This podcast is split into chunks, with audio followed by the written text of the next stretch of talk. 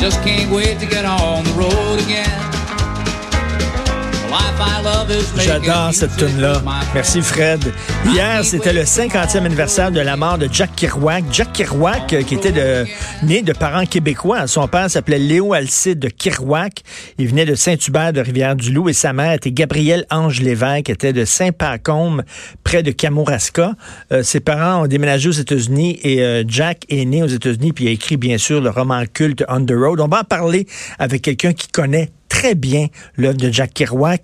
Est-ce que c'est un historien? Est-ce que c'est un grand intellectuel? Parce qu'il a participé à un, colloque sur Jack Kerouac. Est-ce que c'est un, c'est un grand écrivain? C'est Michel Barrette. C'est mon chum, humoriste Michel Barrette, qui était un peu tout ça. Historien, amateur, euh, grand lecteur. Michel, merci d'être là.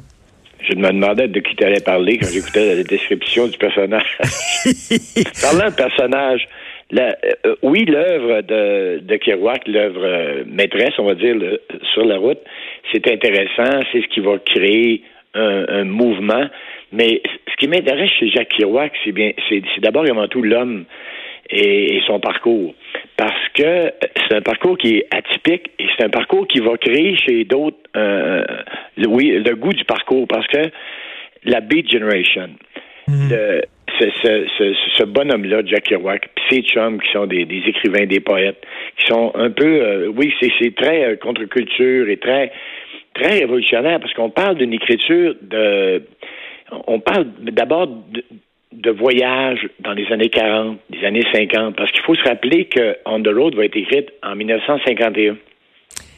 Mais ne sera publié qu'en 1957. Et, et, pour lire, j'allais dire, pour lire sur la route comme du monde, donc comme on dirait.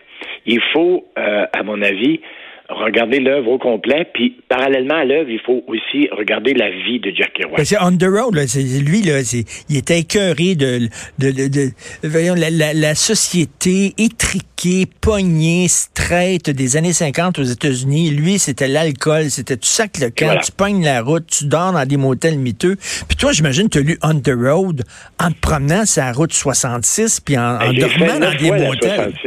J'ai fait neuf fois la 66 ce qui est drôle, c'est que quand on parle de Jack Kerouac et qu'on parle de sa, de, sa traversée de l'Amérique, on a souvent référence à la route 66, mais à quelque part, on fait erreur.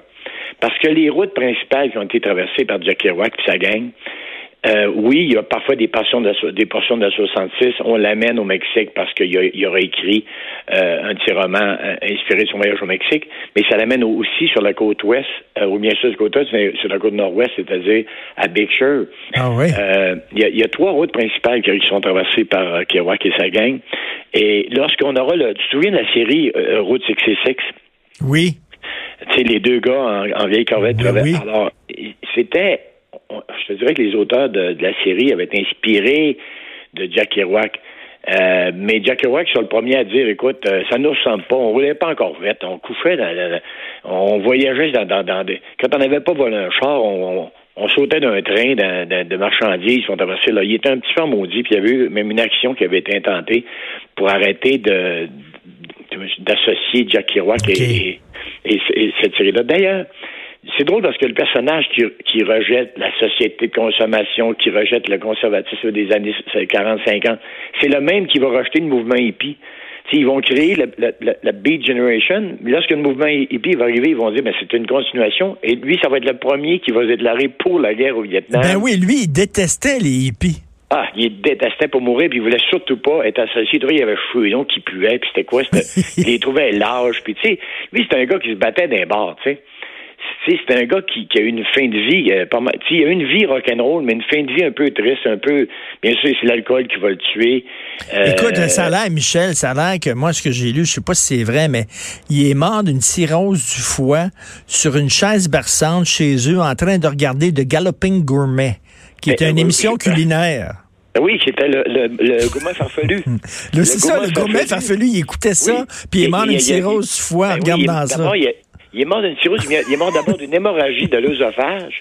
Il filait pas, il buvait du whisky ce jour-là, euh, mélangé avec euh, une espèce de, de, de, lait malt, là, tu sais, de... et là, Il, était malade, il s'est mis à vomir du sang, il s'est ramassé à l'hôpital à Saint-Pétersbourg, Il va mourir de ça. Puis en plus, il s'était battu dans un bar quelques jours avant. Puis il y avait un hernie non soigné qui s'est mis elle aussi à, saigner. Alors, écoute, c'est, c'est, pas une, vie, une fin de vie très heureuse. Écoute, j'ai lu On the Road, moi, euh, il y a quelques années. Il, était-tu bi, lui, euh, Jack Kerouac? Parce que la, façon dont il parle des gars, des fois, tu dis, hum, on dirait qu'il couchait-tu avec des gars ou... Euh? Ben, c'est drôle parce que, oui, je pense que oui. Oui, hein, je pense. Parce que ces chums étaient ouvertement, ouvertement homosexuels. en même temps, on se rappelle, bon, on se rappellera, si tu lis la vie de, de Kerouac, là, en dehors de son œuvre, à un moment donné, lui, on, on connaîtra son amitié pour euh, Ginsberg puis Borrow puis ça. Ils vont tuer, euh, oui, ils vont tuer, c'est-à-dire un de chums, Lucien Carr, euh, parce qu'il est homosexuel. Carr va choquer, puis ils vont le poignarder, puis ils vont le lancer à l'eau à New York. Hein? Puis c'est, ouais, oui, puis c'est, c'est euh, qui va faire disparaître l'arme puis les lunettes de hein? Lucien Carr. Oui, oui. Hein? Tu me niaises? C'est vrai? Non, non, non, non, non, non. Et là, ils vont se ramasser, ils vont se faire arrêter, ils vont se ramasser en cours. Les parents de Kerouac ne veulent pas payer le, la caution. Et il va marier euh, Eddie Parker, qui sera sa première femme. OK.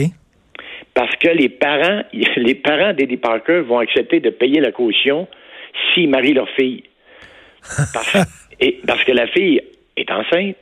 Et il va, il va même dire que ça vient pas de lui ça va prendre euh, bien du temps avant que la, paternité soit reconnue, mais entre-temps, il va avoir pris la route parce que lorsqu'en 51, il écrit le célèbre sur la route, il découpe un peu, là, je, passe de, de, de, je, change de trail, là, mais euh, on voit le, début trouble, hein? Alors, le meurtre, c'est pas lui qui l'a commis, mais quand même, il était accessoire au meurtre parce qu'il a fait disparaître les, les objets. Au même moment, il est avec sa, sa copine, Eddie il va avoir une, euh, qui va accoucher d'une jeune fille qui va s'appeler, euh, je vais le mal la prononcer, mais Jane, Jan, J-A-N, je pense qu'on prononce OK, Jan. Jan. Et, tu sais, le célèbre roman, il va être écrit en 51 sur un, il va découper une, une, feuille, un ruban, la largeur qui peut entrer dans une machine à coudre, dans une machine à coudre, dans une machine à écrire, une machine à coudre qui mesure 120 pieds de long. C'est ça, c'est un gros rouleau, là. C'est pas des ben feuilles qui mettaient. C'est un énorme rouleau, puis là, il écrivait ta, ta, ta, ta, sans paragraphe, sans rien. Là. Puis ça va, ça va prendre de 51 à 57 avant que quelqu'un.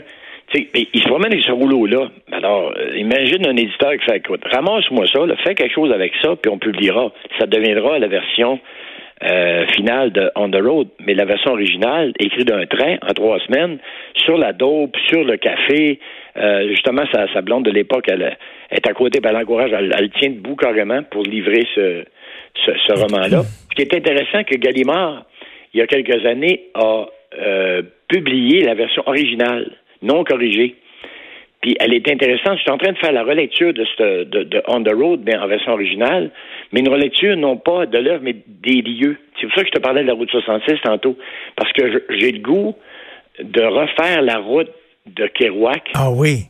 Oui, parce que, il, il, son, son descriptif est intéressant. Il va te parler du grand chêne qui est au coin de la quatrième Parce que toi, toi, là, toi, tu, toi, tu veux pas savoir, tu veux voir.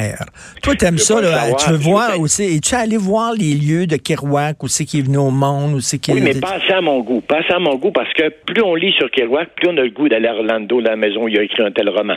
On a le goût, bien sûr, d'aller à Lowell. On va aller le goût d'aller à Big Show. Tu as le goût d'aller partout, dans un bar à San Francisco où il se tenait. Et, euh, parce que j'ai l'impression que de prendre la route, c'est aussi de le comprendre, mm. de comprendre l'œuvre, puis de revisiter l'œuvre de Kerouac. Tu sais, il, il perd son frère euh, Gérard il y a quatre ans. Il va écrire Vision de Gérard. Il y a beaucoup de livres qui, qui seront publiés bien après, euh, qui, ont, qui ont été écrits avant The Road, mais qui sont publiés après, lorsqu'il deviendra célèbre. Puis c'est une célébrité qui accepte pas. Il veut rien savoir de ça, lui. Je veux dire, euh, j'ai chez moi une lettre euh, écrite en 1965 à des amis new-yorkais. Et il dit, il, se promène en, en, Europe un peu partout parce que là, il y a de l'argent, il est célèbre. Et ça, excusez-moi l'expression, mais ça le fait chier. Il dit, il dit, pourquoi je me présenterais, parce qu'il est invité dans les universités pour aller parler de son œuvre. Et il dit, je n'ai pas à défendre mon œuvre. Mon œuvre, ce sont mes bébés. Mes livres, c'est mes bébés. Laissez-les vivre. Hmm. Laissez-les exister. Mais arrêtez de m'en parler. Ils, ont leur propre vie, tu comprends? Écoute, euh, tu- tu pourrais- tu- il faudrait que tu aies une chronique littéraire. Parce que je le dis tout le temps, je te le dis, il faudrait que tu aies une Sur chronique littéraire. Hot Magazine. Arrête donc. J'arrête pas de le dire. Mon chum Michel, là, il lit tout le temps, puis il me passe des livres, puis il lit ça, Richard, puis tout ça. Faut que tu aies une chronique littéraire. De temps en temps, si tu as du temps, tiens, je t'appellerai, puis tu nous parleras de livres. Ben écoute, je te Ça prends euh, au bon, mon chum. Je, je- je- je vais te dire oui. Parce que ah, j'aime ben, ça. Je t'adore, merci. Ce serait vraiment le fun. Une chronique littéraire avec Michel Barrette, Christy. Let's go. Merci beaucoup, Michel. Je t'embrasse. Merci, je t'embrasse. Salut. Jonathan, salut. Vous êtes content, là? Vous êtes fiers de vous autres, ta gang, pis toi, là? Puis, Ben, il- c'est pas aussi fort qu'il pensait. Hein? C'est pas aussi fort qu'il pensait, le bloc. là, euh, je te pose une question, là. Euh, que moi je me pose depuis hier et que je vais me poser aujourd'hui, que je pose à nos auditeurs, mais je te, je te la pose à toi, là, artisan de cette victoire-là, là, qui a été le, le symbole des gens qui ont dit Moi je m'assume, je vote pour le bloc finalement. Euh, ça va donner quoi finalement? Hein, j'entends pas. Allô? Oui? Allô? J'entends Ça pas. va donner quoi le bloc? Bon, ben, on, Ça- va, le- on va- on va écouter euh, Jonathan tantôt dans son show. Quoi? Je, je sais pas. De la friture sur la ligne, hein? Effectivement, il y aura de la friture sur la ligne entre Québec et Ottawa avec euh, euh, le bloc qui va qui, va servir à fuck all. Parce que là, il pourrait pas dire on parle au nom du Québec parce que quand même, euh, je- Justin euh, au Québec aussi. Là. Hein, Justin Trudeau qui a juste perdu cinq comtés au Québec, euh, plus de comtés que le Bloc québécois, plus de suffrages que le Bloc québécois, et surtout, surtout, surtout, ce que euh, nous devons retenir, c'est le fait que la balance du pouvoir, c'est l'NPD qui l'a. Il n'y a pas de balance de pouvoir au Bloc québécois, donc un des grands perdants de la soirée, là, à- après Andrew Scheer, euh, c'est François Legault. C'est François Ah Legault, oui. là, parce qu'il se ramasse Ben avec oui. le premier ministre qui a fronté tout le long de la campagne électorale qui est encore en poste. Il se ramasse avec un bloc québécois pas équipé, pas en tout pour changer quoi que ce soit à Ottawa. Bon, peut-être que des fois, sur quelques petits votes Hmm. à gauche et à droite, ils pourront peut-être aider. Et en plus, il y a un bloc québécois, 32 députés, 32 cabinets, 32, euh, euh, 32 équipes qui vont pouvoir aider les petits cousins du Parti québécois à Ben faire oui, c'est ça. Legault. Parce que toi, tu penses que leurs là. alliés naturels, c'est le PQ. Les Ben alliés oui. naturels du Bloc, c'est le mais le PQ. Parti pas québécois a CAQ. communiqué de presse dimanche pour dire euh, les députés du Parti québécois seront aux côtés des candidats du Bloc québécois lundi. C'est pas, pas un secret, mais là, on va le voir se matérialiser. Donc, euh, bref, euh, bien, bien des réflexions intéressantes à faire. Alors, qui tu reçois, euh, qui tu reçois ton show? euh, ben, dans les candidats, il y a Joël Lightband et Gérard Deltel qui vont être, euh, qui vont être avec nous.